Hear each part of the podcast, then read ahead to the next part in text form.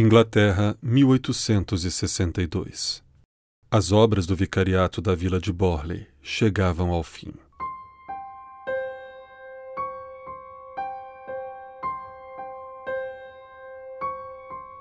A grande casa de fachadas irregulares e estilo vitoriano fora erguida pela igreja para o reverendo Henry Downson Bull, que, junto com sua família, chegara a Borley para assumir a igreja da vila.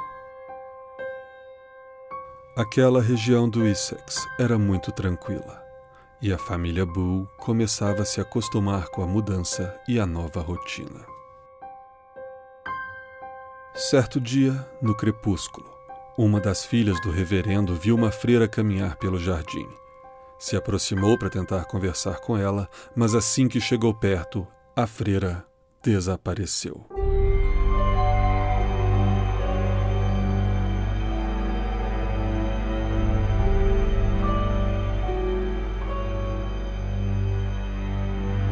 Em várias ocasiões, outros membros da família se assustaram com a visão da freira caminhando no jardim. E algumas vezes, quem estava na casa, no segundo andar, sentia um frio na espinha ao se deparar com a freira o encarando pela janela.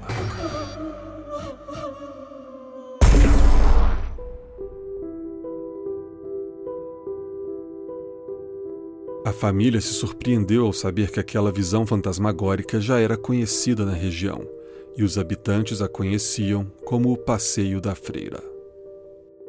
Na verdade, havia também muito mais histórias que a família Bull também descobriu sobre aquele lugar. Inglaterra, século XIV.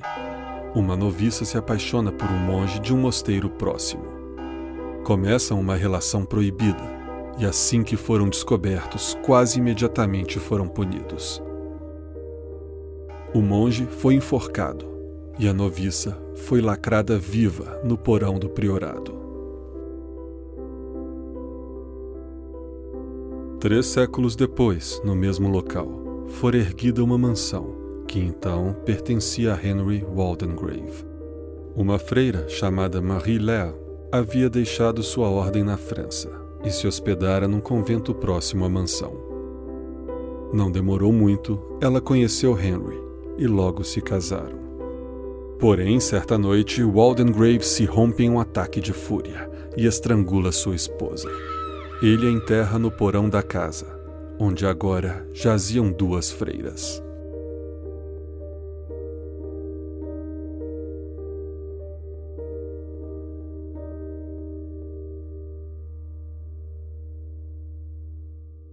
Um século depois, no local onde antes se encontrava a mansão de Henry, a igreja construiu o vicariato para o reverendo Henry Downson Bull. Baseadas em fatos ou não, essas lendas já existiam muito antes do vicariato ser erguido.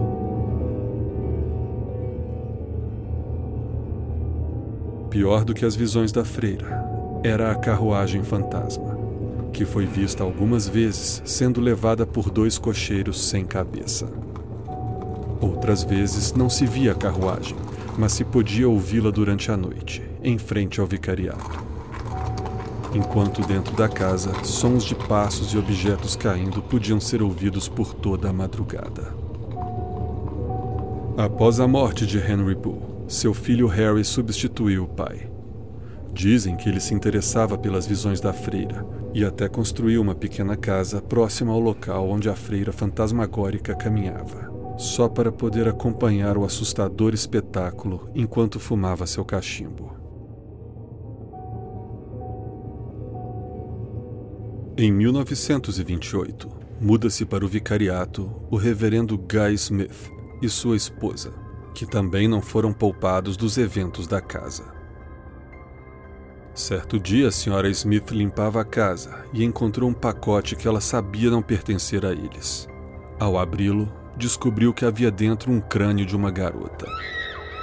Todos os demais eventos que atormentaram os antigos moradores passaram a acontecer também com os Smith. E quando a senhora Smith viu a carruagem fantasma, ligou para o jornal The Daily Mirror pedindo ajuda. O jornal envia a Borley um pesquisador paranormal chamado Harry Price para investigar os fenômenos. E nos dias que passou na casa, vários objetos foram atirados contra ele por mãos invisíveis. E ele também pôde testemunhar os já corriqueiros fenômenos da casa.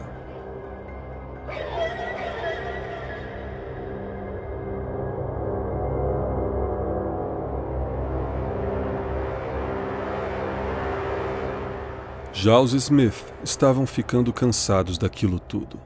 Após um ano morando no vicariato, a filha do casal foi misteriosamente trancada em um quarto, cuja porta não tinha chave. E aquilo foi a gota d'água para a família, que finalmente foi embora.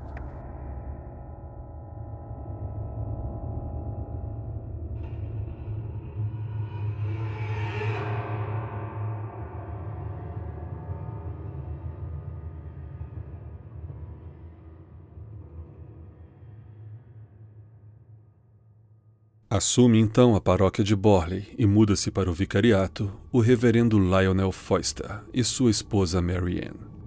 Era o ano de 1930.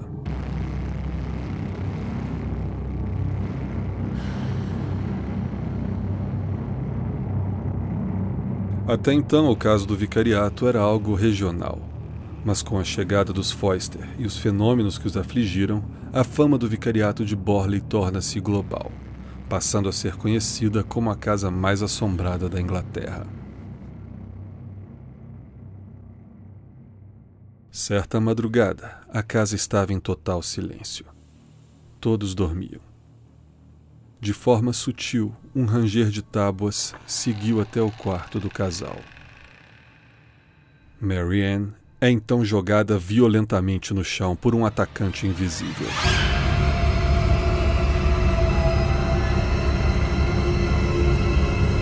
Tais ocorrências passaram a acontecer constantemente. Marianne era vítima de tapas, pedradas e empurrões invisíveis. A nova família pareceu incomodar as entidades que assombravam Borley, em especial Marianne, que fora vítima de praticamente todos os ataques.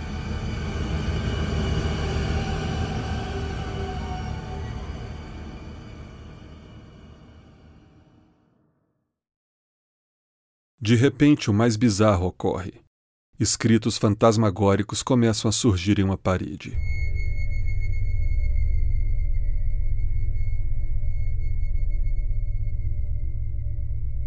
O primeiro dizia: Marianne, Marianne por favor, ajude. Por favor, ajude. Marianne escreveu embaixo: Não consigo entender, por favor, conte-me mais. E mais escritos quase inteligíveis surgiram abaixo. O reverendo Foster tentou exorcizar a casa por duas vezes, mas não teve sucesso, sendo até mesmo atacado durante as tentativas. Ele manteve um diário no qual registrava todos os fenômenos que aconteciam na casa e enviou para o investigador paranormal Harry Price, que contabilizou mais de duas mil ocorrências só com os Foster. Através de Harry Price e as notícias publicadas no The Daily Mirror, a fama da casa se espalhou por todo o mundo. Dizem que a família Foista também não aguentou mais ficar na casa e mudou-se de lá.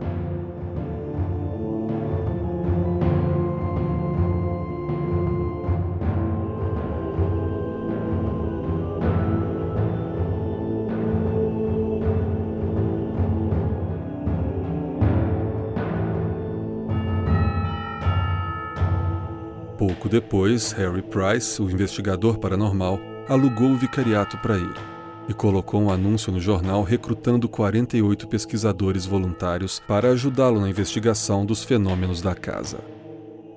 Dentre as atividades dos pesquisadores estavam também as sessões espíritas, onde se comunicavam com os espíritos que ali habitavam. Duas entidades se comunicavam mais. Uma delas era Marie Lair, a ex-freira que fora morta pelo marido. Ela implorava para que achassem seus ossos para que tivesse um enterro cristão e assim pudesse descansar. Havia outro espírito que se comunicava. Seu nome era Sunex Amures. Ele era mais agressivo e sua última ameaça foi a de que botaria fogo no vicariato naquela mesma noite. E que os ossos da vítima de assassinato seriam assim revelados. A casa não pegou fogo naquela noite, mas por alguma ironia do destino, quase um ano depois, o atual proprietário derrubou um lampião que iniciou um incêndio que destruiu o vicariato. Enquanto as chamas consumiam a casa, várias pessoas afirmaram terem visto uma freira em uma das janelas. Era o fim do vicariato de Borley.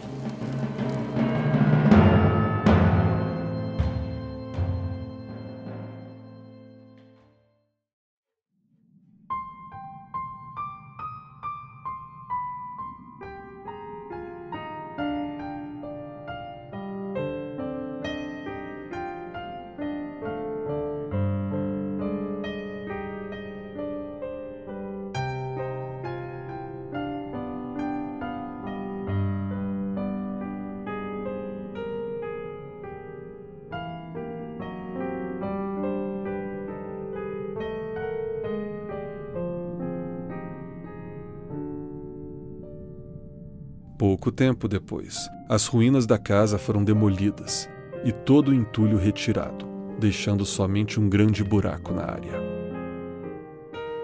Era o momento perfeito para que o investigador paranormal pudesse escavar a área. Ele assim o fez, encontrando em 1943 os ossos de uma jovem mulher, que foi enterrada em um cemitério próximo. Marie-Laire finalmente encontrava a paz fechando a história da casa mais assombrada da Inglaterra.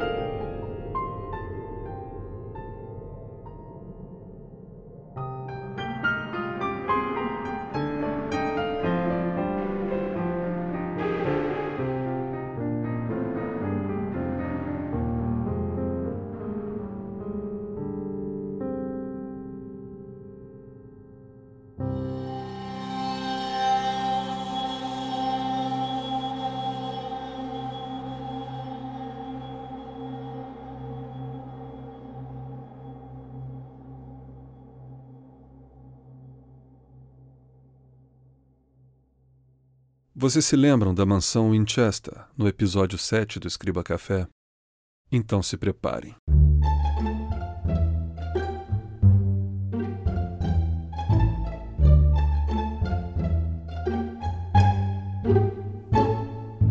Antes de 1929, quando o primeiro artigo sobre a casa fora publicado no Daily Mirror, não havia nenhuma história ou caso registrado de qualquer fenômeno no vicariato.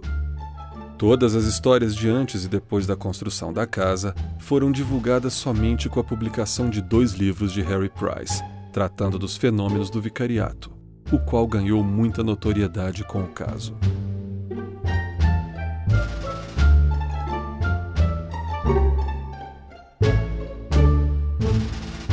Porém, o que passou batido é que Harry Price não era bem um pesquisador. Ele fez carreira como ilusionista e contabilizou inúmeras fraudes e embustes durante sua vida. É importante saber isso, pois toda a história de fantasmas do vicariato estão em volta de Harry. Com um pouco mais de investigação, descobriu-se inúmeras contradições sobre os fatos narrados por Harry e o testemunho dos envolvidos. Para começar, o caso da freira que foi selada no porão, não era um caso do vicariato, e sim uma história de um livro que o reverendo Bull lia toda noite para seus filhos. A família Smith também contradiz a história contada por Harry e diz que saiu dali porque a casa estava em más condições e o encanamento era pré-histórico. Marianne Foster posteriormente disse acreditar que a maioria dos fenômenos eram peças de autoria de seu marido em conluio com Harry Price.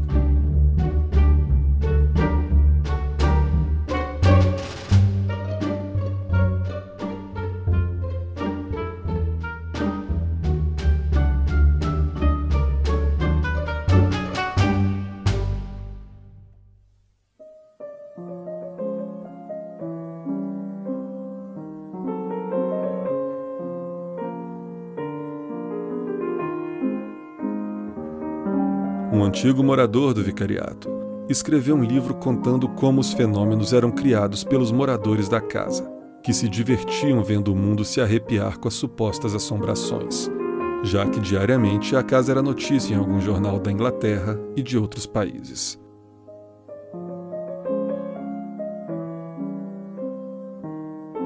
Até mesmo o incêndio se tornou suspeito. A seguradora, após a investigação, conclui que o incêndio foi criminoso e não um acidente. E para ficar tudo mais suspeito ainda, o então dono da casa participou das escavações com Harry Price. Escavação essa que não convenceu os céticos, já que em poucas horas o investigador paranormal encontrou a ossada. E dizem que os jardineiros que estavam fazendo a escavação afirmaram que o único osso que encontraram foi a mandíbula de um porco. E assim, mais uma vez, fantasmas se mostraram algo muito lucrativo.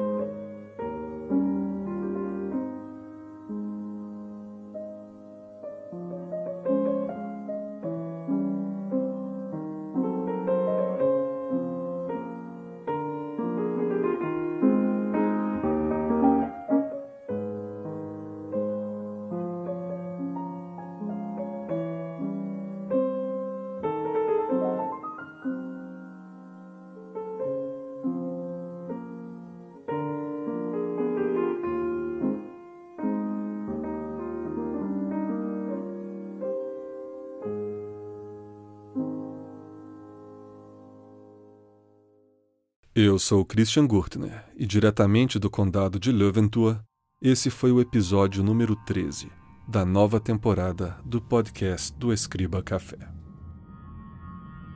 Esse episódio foi possível graças ao apoio de todos os patronos do Escriba Café, os quais agradeço com uma menção especial ao patrono Felipe Rios.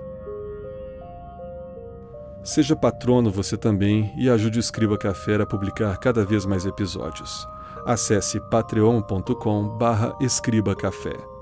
O link está no post desse episódio em escribacafé.com. Acesse e também comente o episódio. Seu comentário é muito importante.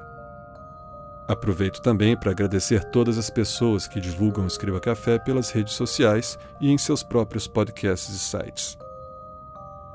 O Escriba Café está presente no Facebook através do link facebook.com/escribacafé e também no Twitter com @escribacafé.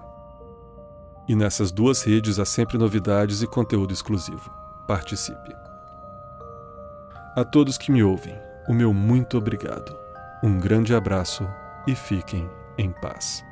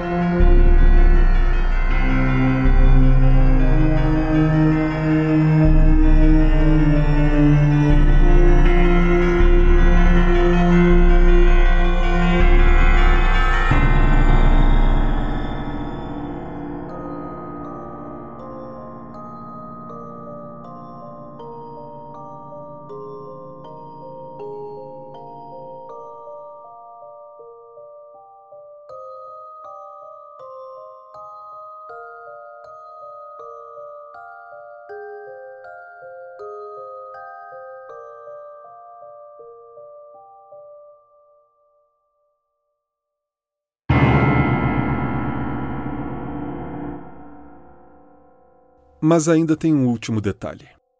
Sabe o morador da casa que escreveu um livro desmentindo tudo? Ele afirmou que houve pelo menos uma coisa que não foi planejada por ninguém e que nunca conseguira explicar.